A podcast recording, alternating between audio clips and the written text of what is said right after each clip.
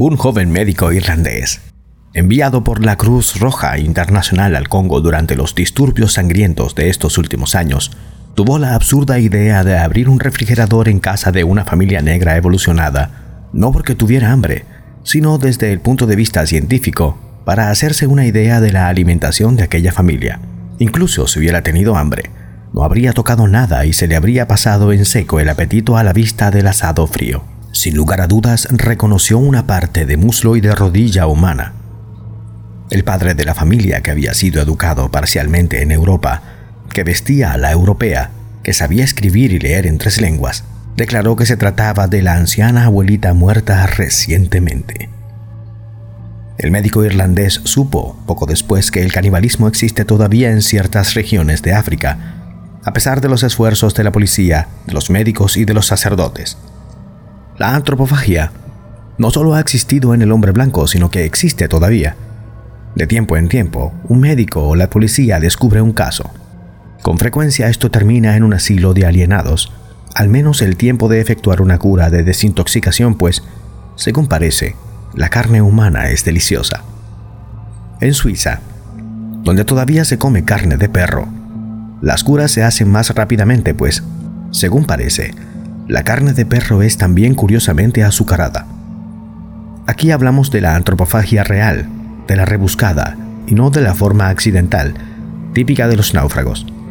Aquellos nunca hablan de ello después y, como es bastante natural, no han tomado gusto a la carne humana cruda o mal cocida, demasiado salada por el agua de mar, que han tenido que comer por necesidad.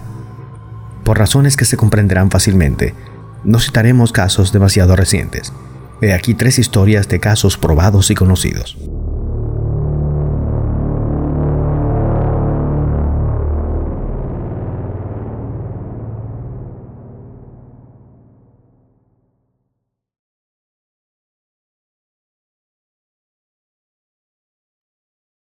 la familia escocesa que hacía conservas. En el siglo XIV, habitaba a unos kilómetros de Edimburgo una familia de artesanos que se apellidaba Bain. El hijo, Sawney, no era un niño como los demás. Era malo, vicioso y no quería trabajar. Cuando apenas tenía 20 años, se lió con una prostituta y se marchó con ella. Más tarde, sus padres supieron que vivía a la orilla del mar, en la costa oeste, en Galloway, Sawney Bean y su compañera se habían instalado en una gruta de la costa que se extendía hasta bajo el mar, y allí vivían como verdaderos salvajes, de la pesca, de la caza, las rapiñas, los robos y también los asesinatos. Los viajeros solitarios e insuficientemente armados desaparecían como por arte de magia. En un cuarto de siglo, Sawney y su compañera tuvieron ocho hijos y seis hijas que vivieron incestuosamente y les dieron 18 nietos y 14 nietas se transformaron en una verdadera tribu que recorría las carreteras robando y atacando a los viajeros incluso en pleno día. Fue preciso preparar una expedición militar para poner fin a los desmanes y librar una verdadera batalla para hacerlo salir de su gruta. Entonces, los soldados hallaron escondidos no solo ciertos objetos de valor, muebles, joyas, dinero robado por aquella familia de bandidos, sino en una gruta aparte una verdadera reserva de cuerpos humanos desmembrados, descuartizados y colgados. Ciertas partes del cuerpo habían sido conservadas con sal, mientras que otras, sobre todos los costados y los miembros, pendían del techo cuidadosamente ahumadas. Los supervivientes de la familia Bain fueron conducidos a Edimburgo, torturados y luego quemados vivos. El número de sus víctimas fue estimado en poco más de mil.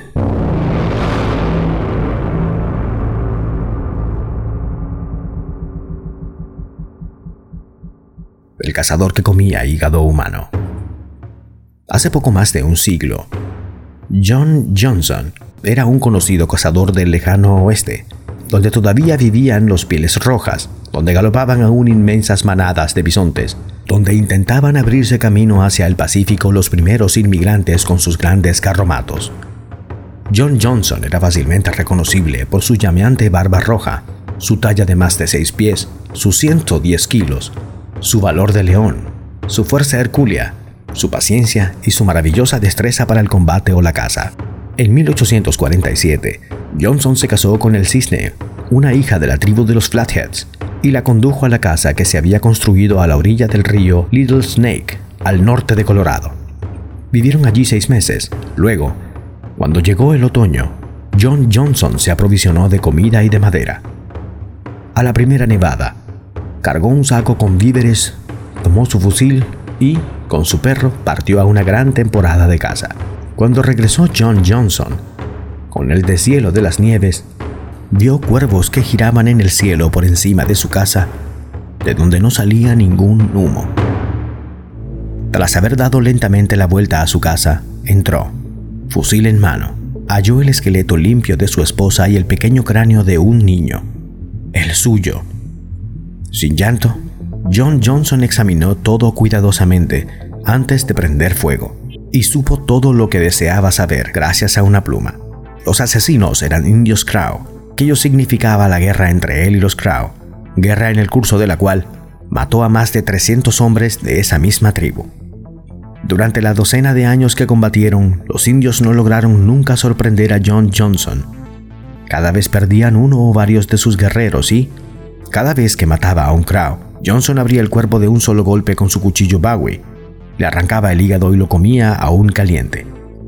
Esto se supo por todas partes, rápidamente y, en menos de seis meses, Johnson fue llamado el asesino de Crow. Este acto vengador, rabioso, razonado, creó un verdadero pánico entre los Crow, a quienes ahora tenía que cazar con todas las astucias de un viejo cazador. Huían cuando oían hablar de su presencia en una región. Pero día y noche, John Johnson, taciturno, los perseguía, los acosaba, los mataba para comer su hígado.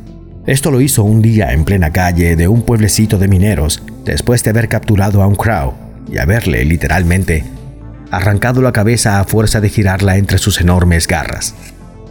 En 1861, John Johnson se dejó sorprender por un grupo de pies negros que tenían la intención de venderlo a los Crow. Desarmado y desnudo, las manos atadas con cintas de cuero, fue puesto bajo custodia de un guerrero en una tienda. Cada vez que su guardián no le miraba, Johnson roía con los dientes sus ligaduras con rabia. Finalmente pudo librarse. De una sola patada bien dada, derribó a su guardián y, mientras estaba inconsciente, le quitó su cuchillo y le amputó con calma la pierna izquierda. Teniendo por todo equipaje la pierna del indio, se salvó. Había nevado. La tierra estaba helada y a pesar de ir desnudo con una dureza poco común, el comedor de hígados viajó sin descanso, evitando dejar huellas. Nadó durante horas en ríos de agua negra, llenos de témpanos cortantes como navajas, y únicamente alimentándose con la pierna helada de su adversario, logró llegar a la gruta donde cazó un oso. Algunos días más tarde, cuando solo le quedaba un poco de pierna por comer, alcanzó la cabaña de un cazador amigo. Vivió hasta muy viejo y en 1899 fue admitido en el Hospital de Veteranos de Los Ángeles, donde murió un mes más tarde. Desde hacía mucho tiempo había hecho la paz con los Crow e incluso había casado con ellos. Los pies negros le habían hecho ofertas de paz sin condiciones, sin duda por miedo de ver a todos sus jóvenes guerreros terminar con una sola pierna.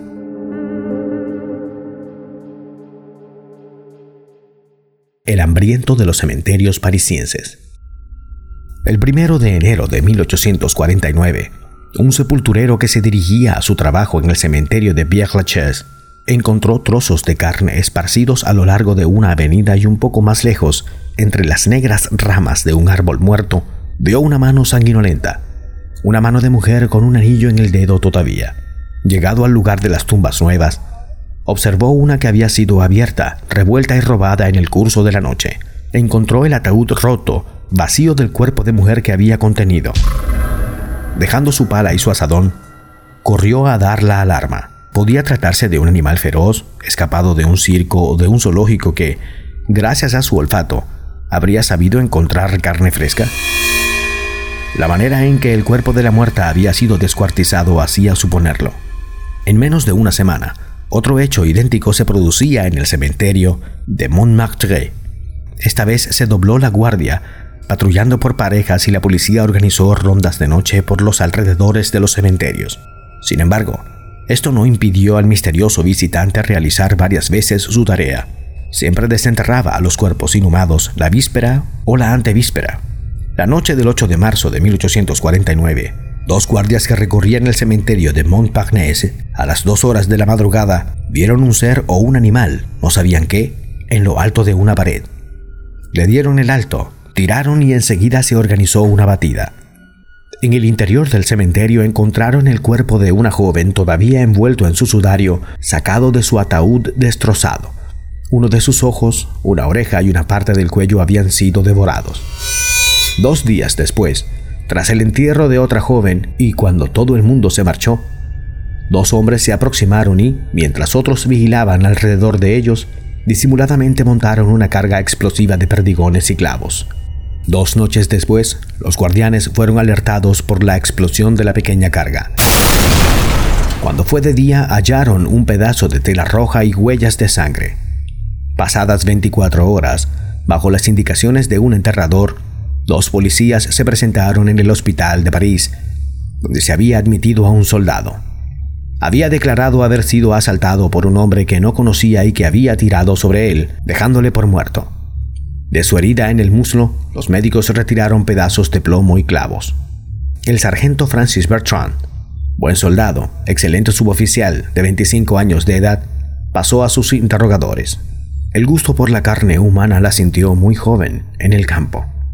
En la guarnición de París había encontrado una maravillosa despensa en los cementerios, siempre bien provistos. No, nunca había sido necrófilo, sino simplemente necrófago. No empleaba herramientas, sino que abría las tumbas como podía y forzaba los ataúdes, sea con ayuda de piedras, sea con sus poderosas manos. Tras haber comido así, se sentía pesado, tan pesado que siempre buscaba un lugar para esconderse y dormir, a veces durante largas horas, antes de volver a ser el sargento Bertrand, bien visto por sus compañeros y sus hombres. Fue condenado al máximo, un año de reclusión. Luego, o bien Bertrand operó con más discreción, o bien se quedó con hambre, pero no se oyó hablar más de él.